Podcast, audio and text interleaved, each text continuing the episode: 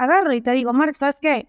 Ve oxigénate seis veces y vete al puesto de otra persona, aprendes ese rol y la otra persona se viene al tuyo. Y que haya obviamente un reconocimiento, un mérito y que sea un proyecto estructurado. Porque si no, pues no vas a sentir que estás dando valor agregado. Cuando uno siente que hay valor agregado y se siente reconocido, pues cumples parte de lo que es la pirámide incluso motivacional o la pirámide más. Bienvenidos al Amazing People Podcast de Creana, un espacio de personas para personas donde invitamos a líderes para que compartan aciertos y desaciertos de su carrera, así como las mejores prácticas para la gestión de equipos. Mi nombre es Marco Gant, Brandon Combs Senior Manager, y estoy contento de ser tu host en esta tercera temporada. Bienvenidos a otro episodio de Amazing People Podcast de Creana. Para el 2025, los millennials y la generación Z representarán el 75% de la fuerza global laboral, de acuerdo con un informe de Deloitte. Y estas generaciones traen nuevas expectativas, valores y formas de trabajar, lo que requiere que las empresas adopten estrategias innovadoras. En este episodio vamos a descubrir las claves para crear una cultura empresarial atractiva, construir una marca empleadora sólida y adoptar prácticas de contratación para conectar con estas nuevas generaciones. Estamos muy contentos porque hoy nos acompaña Clarisa Ponte, Total Rewards y Organizational Effectiveness and HR Budgeting Senior Manager en Coca-Cola FEMSA Venezuela. Clarisa, bienvenida a este espacio. Gracias por estar aquí con nosotros. Hello, Mark. Bueno, muchísimas gracias. La verdad es que para mí es un placer, como siempre, estar aquí a través de cualquier plataforma, podcast y conectando con la gente, que es lo más rico de todo este mundo de HR. Ah, Clarisa, pues bienvenida. Por acá hay, como ya es una dinámica que tenemos en este podcast y en estos episodios, me gustaría, más allá de que yo te pueda presentar con la gente que nos escucha, que tú te presentes y que nos cuentes un error y un acierto que hayas tenido en tu vida profesional o personal que te hacen ser la persona que eres hoy en día. Buenísimo. Bueno, creo que me presentaste espectacularmente. Soy Clarisa Ponte, trabajo en Coca-Cola Agencia de Venezuela. Estoy en el área de compensación y efectividad organizacional y yo también toda la parte de costo laboral. Y pues sí es un área un poquito cargada, es el lado hard de recursos humanos, pero creo que es el lado que te permite como calibrar esas dos bondades que tiene el mundo de conectar con la gente y conectar con los indicadores del negocio. Errores muchos. Yo te diría que el momento que siempre tomas una decisión piensas que es un error. Yo lo hablábamos antes de empezar el podcast. Yo en algún momento decidí emigrar a México y así como tomé una decisión de un reto afuera y, y hacer una carrera internacional, también hace nada tomé la decisión de decir me regreso a Venezuela. Cuando me fui dije el peor error de mi vida. El día que llegué y a los tres meses dice, ¿será lo correcto? Yo lo que hoy sí sé es que la decisión que cada uno tome es la decisión correcta, porque ser lo mejor para ti y vas a aprender. Entonces, yo creo que errores y aciertos siempre van a haber y de eso se tratan. Aciertos, pues mucho. O sea, desde algún momento también renuncié y me fui a Walmart a un paraíso a aprender del mundo de la agilidad. Espectacular, no me arrepiento ni un poquito porque entonces ya tengo las dos balanzas, consumo masivo, agilidad, pero siempre como dicen, pues el buen hijo vuelve a casa. Entonces creo que al final todos son experiencias. Ay, qué padre, Clarissa. Y creo que dijiste algo que es súper clave. O sea, de todo hay que aprender.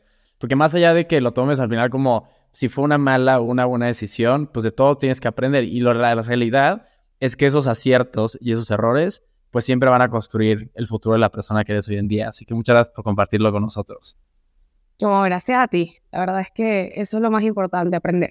Y ahora sí, Clarisa, vamos con el tema del que vamos a estar platicando el día de hoy y el por qué te tenemos aquí que eres una experta en recursos humanos y con toda la trayectoria que has tenido hoy en día y también la posición que llevas, que nada más de ver tu posición, que tiene como tres áreas gigantes al parecer.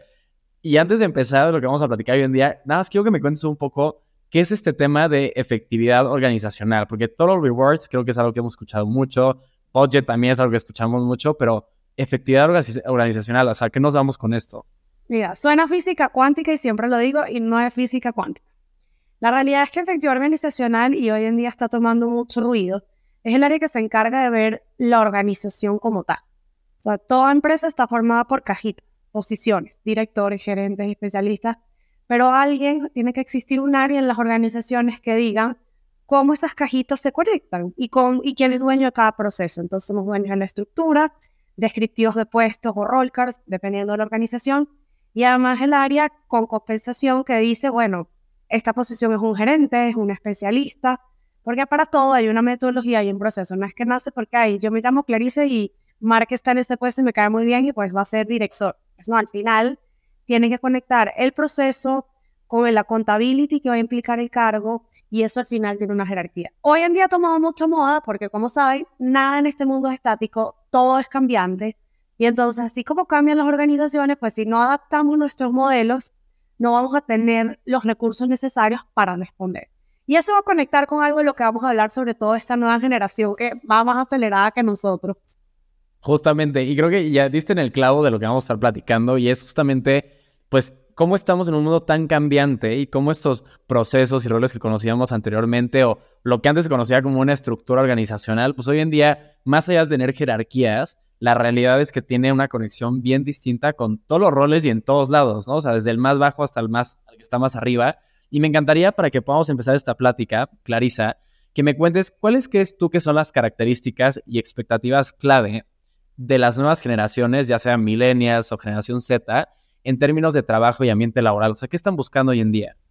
Mira, yo creo que lo primero que busca esta nueva generación, y deberíamos buscarlo también nosotros, es ese tema de balance vida-trabajo, bienestar. O sea, eso de trabajar en el mundo corporativo y estar 17 horas, 10 horas continuas, hoy esta nueva generación no lo busca, porque también conecta mucho con este nuevo tema que yo diría que está un poco de moda o ha tomado fuerza, que es el tema de la libertad, de respetar, de que no, de que no lleguemos a invadir al otro. Entonces yo te diría el tema de balanza y trabajo.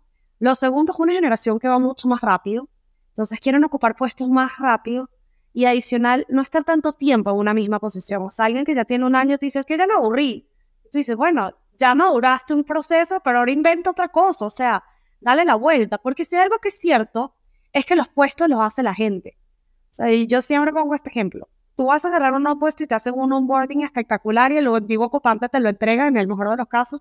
Y cuando te lo entrega dices, no, yo no lo entendí nada como si esto yo lo voy a hacer a mi manera.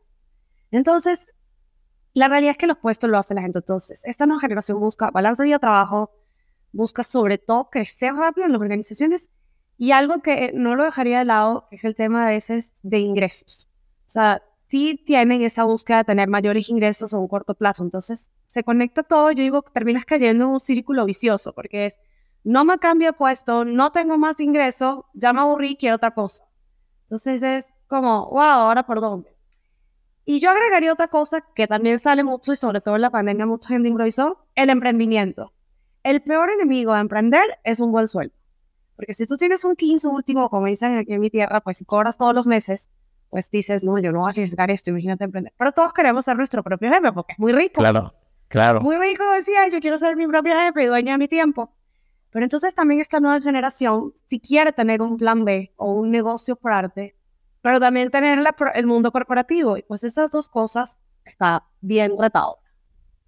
Y dijiste algo bien interesante, porque me acuerdo en un episodio anterior, de la temporada anterior, de hecho, hablamos justamente de este tema de cómo la gente quiere encontrar un balance en el, ya no solo estoy en el mundo corporativo, sino también tengo mi propio negocio, ¿no? Y cómo estas dos se complementan, pero creo que no sé en qué momento estamos hoy en día en el mundo laboral y tú me podrás decir mucho mejor, pero no debe ser tan fácil es una realidad, ¿no? Porque no es únicamente yo deseo tener esto, sino también donde estoy trabajando, ¿no? ¿Cómo puedo encontrar ese equilibrio para tampoco perder el enfoque que estoy teniendo donde estoy hoy en día?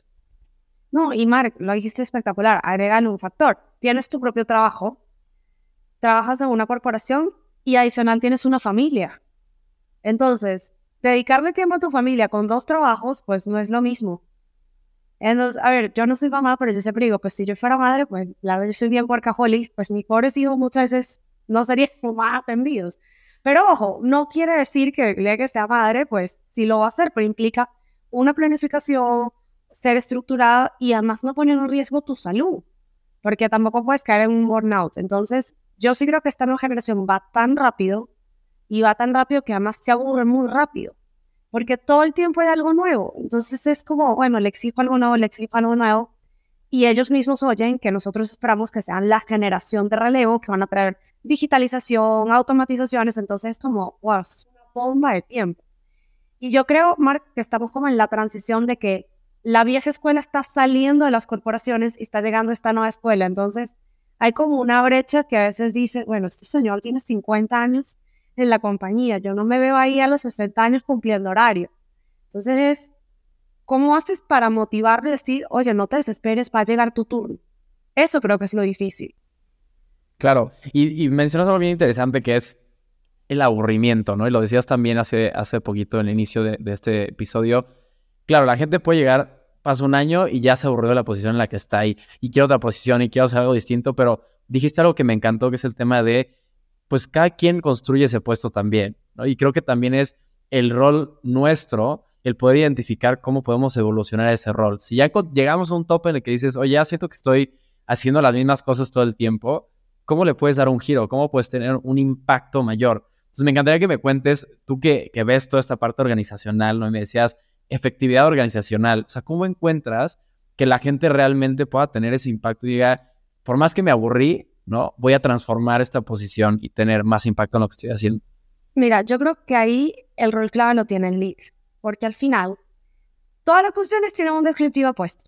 Y al final el descriptivo dice todos los objetivos, la visión, la visión, todas las tareas. Entonces, tú te lees tu objetivo y dices, ah, dice todo esto. Dice, bueno, ya lo tengo elaborado. Este es lo que llamamos el pago, el business assumption. Pero viene lo que se vuelve estratégico, táctico, que es más allá. Si tú no tienes un líder o un jefe que te diga, ¿sabes qué, Mark? Tú eres libre de hacer lo que quieras. Aunque te equivoques, vamos en equipos, lo hacemos juntos y hacemos. Si tú no empoderas a esa persona, no hay forma que él dé la milla extra, que busque darle la vuelta y que algo. Entonces, como líder nos toca dar espacios a esta nueva generación de que puedan estar en discusiones poderosas, que puedan estar en conversaciones con líderes, que puedan participar en proyectos estratégicos. En todas las áreas va a haber un proyecto estratégico, táctico, pero va a haber un proyecto que le va a permitir tener exposición. Ah, pero si yo estoy en el área y mi jefe no me involucra, pues no va a funcionar. Entonces, literal, los gerentes y directores tenemos ese reto de hacer que esta nueva generación se quede enganchada con el sistema y diga, ¿sabes qué? Esto está buenísimo, voy por más. Me reconocen, me aplauden, soy la estrella. Entonces, ahí hay un tema de empoderamiento y además de que los conocimientos técnicos a veces son más fáciles de enseñar, pero enseñar a alguien a tener comunicaciones difíciles, a la toma de decisiones, arriesgate porque no siempre hay una respuesta de que tu jefe un día te va a decir, oye, estás haciendo el desastre de tu vida y que tengas la inteligencia emocional, no es tan fácil de aprender porque pues no viene como un manual que tú dices, bueno, si mi jefe me grita, lloro por un día y se me cura. Si mi jefe me grita, pues no, para adelante y vas para allá. Entonces, eso es lo que tenemos que lograr entonces, estos líderes generen. ¿Qué tiene que suceder en las organizaciones? Y yo lo veo mucho. Asegurar que haya tablas de reemplazo de los puestos, que haya un cross-training. ¿Sabes qué? Me aburrí. Agarro y te digo, Mark, ¿sabes qué? Ve oxigénate seis veces y vete al puesto de otra persona, aprendes ese rol y la otra persona se viene al tuyo. Y que haya obviamente un reconocimiento, un mérito y que sea un proyecto estructurado. Porque si no, pues no vas a sentir que estás dando valor agregado. Cuando uno siente que hay valor agregado y se siente reconocido, pues cumples parte de lo que es la pirámide incluso motivacional o la pirámide más. Oye, yo iba saliéndome aquí de, la pregunta, pero esto que me cuentas un poquito de, oye, te vas seis meses a otro puesto y otra persona llega a este puesto, ¿hoy en día hacen este tipo de cosas en, Coca-Cola? Sí, sí, la verdad es común. A veces hay lo que llaman experiencias críticas o clases de desarrollo. Por ejemplo, alguien está embarazado y se va y pues vas tú y lo cubres. No pasa nada porque pues, está en su licencia, su reposo. También puede pasar, no sé, finanzas alguien que trabaja en Contraloría y alguien que trabaja en Tesorería y dice, ¿sabes qué? Porque ustedes no se rotan para que aprendan otras cosas. Evidentemente, pues tienes que tener ciertas habilidades, no es como que ah, tú eres súper numérico y te va a mandar a hacer unas pruebas de reclutamiento psicológico. Pero, por ejemplo, uno común también en empresas tech, te pongo este caso, de cuando hay entrevistas, las hace recursos humanos, pero tienen como un grupo que los ayuda a hacer reclutamientos masivos. Y, por ejemplo, yo sé que Airbnb en Estados Unidos manda a veces tiene un grupo de entrevistadores y los manda a, campos de universidades a reclutar personas para pasantías o inter. Entonces está chévere, porque entonces, bueno, eso es un día que sales de tu rol, vas a hacer otra actividad. Entonces eso toma fuerza. Algo que también toma fuerzas, y ahorita estoy pensando así las ideas, es el tema de los que llamamos los voluntariados y desarrollo social. También esta nueva generación es un poco más, más ecológica, más ambientalista, pues se preocupa un poco más por el tema de voluntariado, por el tema de la filantropía. Entonces esas actividades que a veces pueden ser llevadas por recursos humanos o la área de asuntos corporativos en algunas empresas permiten que tengas espacios para distraerte, para reconectar y para tomar tiempo. O sea, es lo que llaman el famoso salario emocional. Entonces, la propuesta de valor que tenemos que tener en ese enganche con la gente va más allá de decir, oye, ¿sabes qué, Mark? Tu salario son mil dólares. No, ¿sabes qué? Yo tengo un salario que son mil dólares o son en la moneda que sea, que adicional tengo un tema de salud, pero también valoro que en mi oficina me dejan llevar a mi perrito, porque para mí que mi perrito no se quede en la casa solo y mi oficina sea pet friendly toma fuerza. O, sabes que yo tengo la bondad de poder jugar con mi horario, entonces puedo ocuparme de mi hijo, puedo ir al fútbol, a lo que sea. Entonces, todas esas flexibilidades van a funcionar en la medida que haya claridad en las responsabilidades y en los compromisos. Cuando no hay claridad y hay líneas como que se solapan, eso no funciona porque entras en él, es que tú eres el responsable y el proyecto no salió, no es que resulta que ni tú eres el responsable y nadie es dueño de nada. Entonces, por eso se vuelve sumamente importante dejarle muy claro a esta generación y a todo el mundo cuál es tu responsabilidad, cuál es tu entregable y cómo interactúas con otro. Y yo siempre digo este consejo, a ver, si tú tienes esa flexibilidad y te gusta hacer como office, ten claro con tus principales clientes cómo trabajas, cuáles son tus rutinas, para que sea más simple, porque si no, pues caes en que no te entregué, no te cumplí y cómo lo haces. Pero yo parto también de un principio es hagamos las cosas simples. O sea, no confundamos agilidad con velocidad. Y ahí es donde yo vuelvo un poco el tema, porque agilidad va más allá de velocidad. Agilidad es hacer las cosas simples o lo que llaman los procesos lean. Y eso es vital para esta generación nueva, porque si haces un proceso muy complejo, olvídate, no funciona. Claro, y entra también mucho un tema de comunicación, que lo mencionabas también hace rato, ¿no? Y no cualquiera, pues eso es lo que también aprendes. O sea, no todo el mundo llega y tiene la perfecta comunicación en el mundo laboral y sabe cómo responder a la gente y sabe qué momento es el momento clave para decir las cosas, pero eso lo has aprendido también. Es bien importante en el cómo haces toda esta pasantía dentro de tu crecimiento y el desarrollo laboral. Y hablamos mucho de características ahorita en un principio, ¿no? ¿Qué es lo que está buscando la gente en este mundo laboral? Pero Clarisa, me gustaría también que vayamos ahora hacia la otra parte. Como empresa, ¿no? ¿Qué es lo que una empresa puede hacer hoy en día para adaptar una cultura empresarial y prácticas de trabajo que sean mucho más atractivas y que también puedan cumplir con esas expectativas que están buscando? Mira, me encanta la pregunta porque hoy hablamos de lo que se llama la propuesta de valor del empleado o el Employee Value Proposition. Y como empresa a veces sí puedes tener una marca muy sólida, o sea, trabajar a veces en empresas como decías, bueno, Coca-Cola FEMSA o trabajar en Toyota, o trabajar en Nike, o sea, que tienen un nombre, ya dices, bueno, ya tengo el logo, pero ¿qué ofrece esa empresa para que yo quiera? Y yo creo que tiene que ser algo que va más allá de lo monetario. Normalmente hablas de lo que es la compensación total, que va en esos pilares de decir, sabes que yo doy remuneraciones, doy balance de vida personal, doy temas de salud, de seguridad psicológica, que se está volviendo algún tema muy moda, que te sientas seguro de hablar, de expresarte. Entonces, algo que hoy se valora mucho es que tengas algo innovador. Ese innovador puede ser que te deje llevar tu mascota. Eso se valora porque hoy en día mucha gente tiene mascotas, que yo pueda tener espacio Oye, para y más después de la pandemia, yo creo, después de la pandemia salió de flote. Es más, que tú puedas decir, ¿sabes qué? Yo puedo tener la libertad de trabajar diferentes horarios porque yo puedo ir a la actividad de fútbol de mi hijo.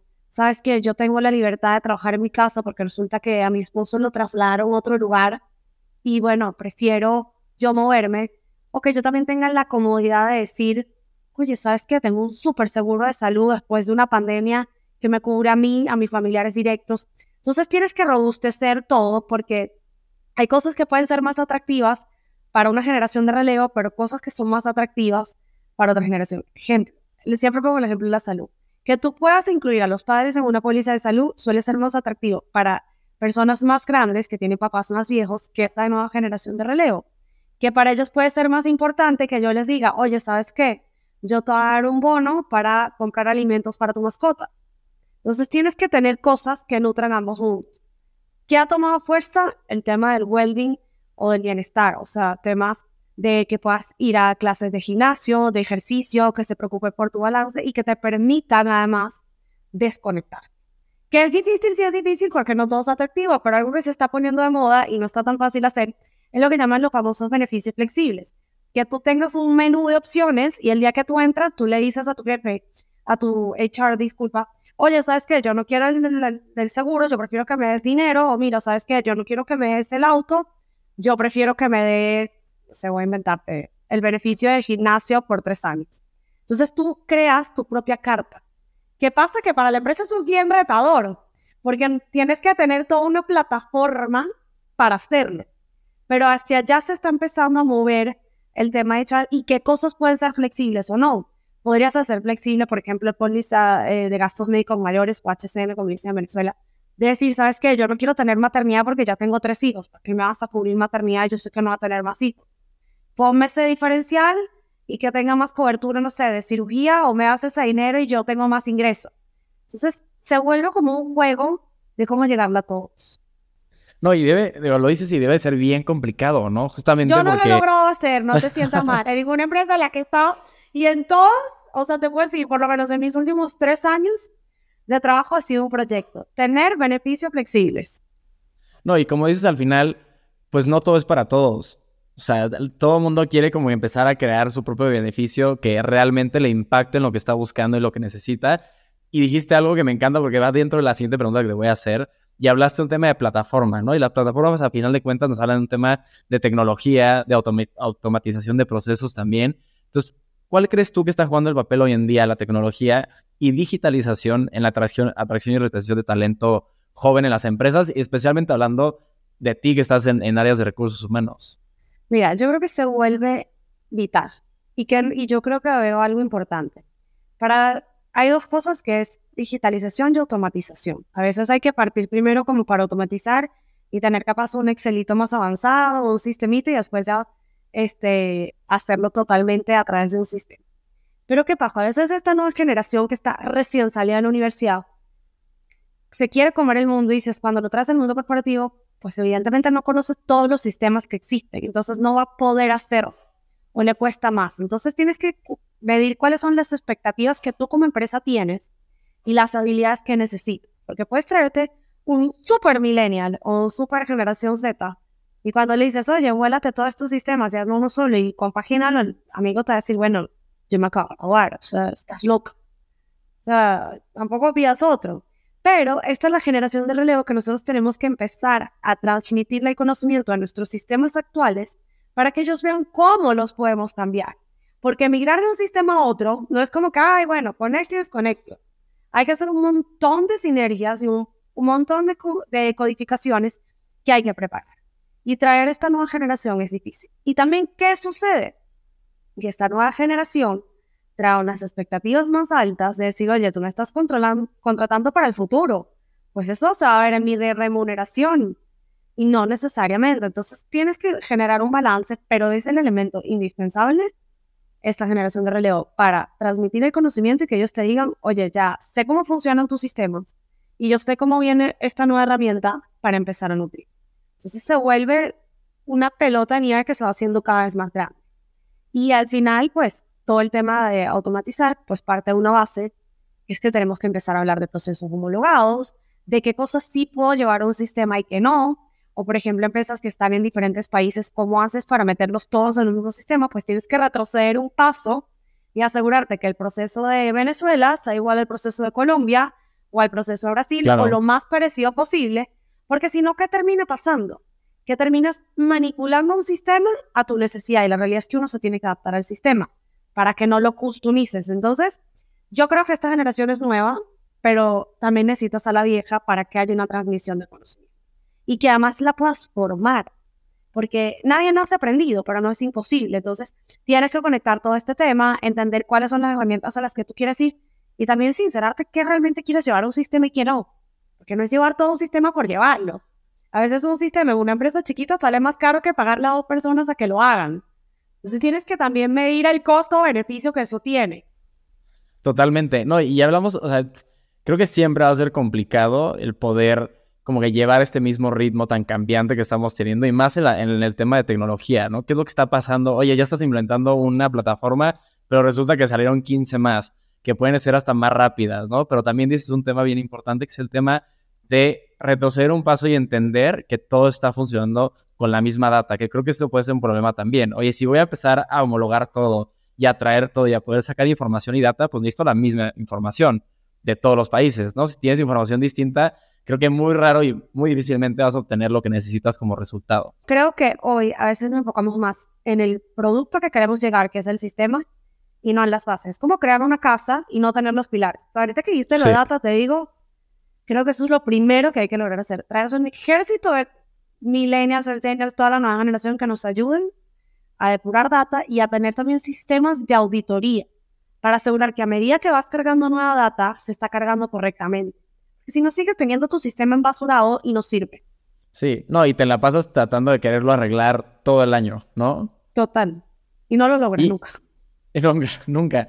Y justo mi, última pregunta, eh, Clarisa, de, de, de, este tema del que estamos platicando es, me gustaría que nos puedas compartir si tienes algún ejemplo o caso de éxito en el que este tipo de estrategias hayan funcionado, ¿no? Platicabas un poco de, oye, lo difícil que es poner un, beneficios flexibles, por ejemplo, ¿no? Que ya tienes años tratando de implementar, pero algo que nos puedas contar y nos digas, esto que he implementado o esto que he visto, la realidad es que funciona y tiene un impacto gigantesco en la empresa. Mira, yo te diría que en efecto lo que acabas de decir de beneficios flexibles lo he intentado mucho y no, no me salido bien, no lo he logrado. Pero también te puedo decir, yo cuando migré a México, yo me fui a hacer lo que se llamaba un centro de servicios compartidos para recursos humanos. Y uno de los errores que nos tocó aprender fue, no teníamos sistemas homologados entre países. Entonces, por eso, hoy te digo, a eso es lo más básico, asegurarte que tengas homologado. Pero a nivel de cosas exitosas en recursos humanos, yo creo que hay muchos. Te puedo decir lo que es hoy en día el reclutamiento centralizado. Tienes un hub de reclutadores en un lugar y reclutan a través de todo el mundo y lo puedes hacer perfectamente. Evidentemente también eso aplica a ciertos niveles. O sea, cuando estás en una planta súper foránea, pues ni que tengas en los hubs más tecnólogo te va a servir, porque pues a esa planta o a esa unidad operativa, pues llega la gente tocando la puerta. Entonces también tienes que saber qué perfiles sí. Pero tener un equipo de reclutamiento centralizado es un totalmente beneficio y ahorro. Tienes un equipo central que atiende a varios países o varias operaciones. También te puedo decir, por ejemplo, lo que hoy, el poder que tiene Power BI o herramientas como Tableau para crear tableros información o dashboard. Hoy tienes en las áreas diferentes personas cargando indicadores en un Excel y en un PowerPoint que dices, Dios mío, todos los meses la presentación de PowerPoint. Cuando hoy ya puedes tener algo en Power BI, un Excel que alimenta solo con el resultado del mes y se actualiza solo y y ya hasta con colorcitos, error, te, dice todo. Entonces. No, y te ayuda mucho en, tareas administrativas, que son las que también te pueden quitar un chorro de tiempo. Totalmente. Y, y es lo que más le quita tiempo a las operaciones. Y yo te lo digo sobre todo en HR, porque cuando le pides hacer cosas, sobre todo numéricas o indicadores de gestión, dices, oye, es tiempo que no le dedico a la gente. Y HR está para dedicarle a la gente. Entonces yo te puedo decir que también son temas súper exitosos. Tener simuladores. O sea, que tú quieras decir, ¿sabes qué? ¿Cuánto cuesta toda mi estructura organizacional? Yo que estoy presupuesto y tengas un factor de costo y digas, meto aquí y ya te sale, pues es una calculadora. Eso es una belleza. Si estás en el de relaciones laborales y quieres saber cuánto te cuesta toda la contratación colectiva de algo, pues puedes tener un simulador. Todo eso lo puedes tener tan automatizado como tú quieras, como también lo puedes tener tan manual como tú quieras en un Excel. Entonces, tienes que ver qué cosas sí te convienen. O sea, yo hoy te puedo decir que tener centros de servicios compartidos para todo el tema de actividades transaccionales es la mejor decisión de una empresa, porque tienes un hub central que le brinda servicio a todo el mundo. ¿Qué, implica eso? Pues tienes que evaluar en qué lugar lo colocas, porque pues donde tengas esos recursos cuesta. Si tienes todo el tema de sistemas para hacer cobros entre operaciones, pues ni modo que lo pague uno solo, sino tienes que cobrarle a los países.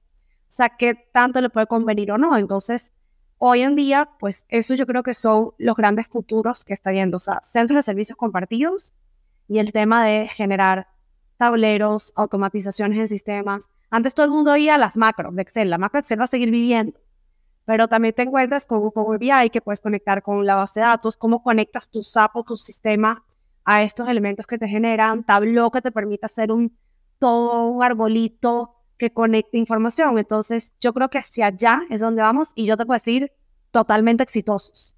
Pero si hay algo importante para que esto no falle. Tienes que capacitar a la gente que lo va a manipular en cómo se lee, en cómo se utiliza, porque si no, no va a tener el poder que quieres. Sí, no, y al final creo que es hacia donde todos vamos y ya ni siquiera es solo un área de HR. O sea, todos buscan eficiencia en lo que estamos haciendo y eficiencia también se traduce en el tema de tiempo. ¿Cuánto tiempo te cuesta tener todos esos procesos manual. ¿Y cuánto tiempo te cuesta tenerlo automatizado? automatizado? Como dices tú, oye, pongo tres, cuatro números y me sale el resultado listo. Cuando antes tendrías que armar toda una plantilla en Excel y ver que todo funcione, ¿no? Pero creo que la realidad es justo todos y en todas las áreas estamos buscando poder llegar a esta parte. Y ahora sí, para finalizar, Clarisa, En principio, muchas gracias por habernos compartido toda esta información. La verdad es que me hubiera encantado tenerte en México y que hubieras estado en el hub y en el centro donde grabamos todo eso, pero estoy seguro que muy pronto te vamos a invitar por allá para que lo conozcas. En esta ocasión nos tocó digital, pero antes de irnos, te debo decir que ya sin duda estás dentro de las amazing people que tenemos en este podcast en Creana. Y como ya lo hemos hecho varias veces y lo hacemos siempre que tenemos un episodio, me encantaría que te unas a la tradición y nos cuentes un poco de quién es tu amazing person y por qué. Ay, me encanta. Mira, primero gracias por la invitación. Por ahí saben que soy bastante como seguidora de esto y ya verás que por ahí si no les caigo en México. Pero yo te diría que amazing people, pues en la vida yo creo que sin duda son mis papás, es de quienes aprendí, son mi ejemplo y sobre todo al final son el reflejo de lo que soy hoy en día. Entonces yo, más allá de decirte un ídolo así súper profesional, yo te diría que pues la esencia es mi familia porque gracias a ellos quién soy y lo que he logrado pues también se los debo a ellos. Entonces creo que es parte de, la humildad que me toca y de lo cual me siento orgulloso. Ay, qué lindo, Clarice. Muchas gracias por haberlo compartido con nosotros y cerrar este episodio con esta linda reflexión. Gracias de nuevo por estar aquí. Y a todos los que nos están escuchando también muchas gracias. Nos pueden seguir en todas las redes sociales también. Estamos en Spotify, estamos en YouTube, en todas las plataformas. Y esto ha sido un episodio más de Amazing People Podcast. Muchas gracias, Clarisa, por estar acá. Gracias, Marco. Un abrazo enorme.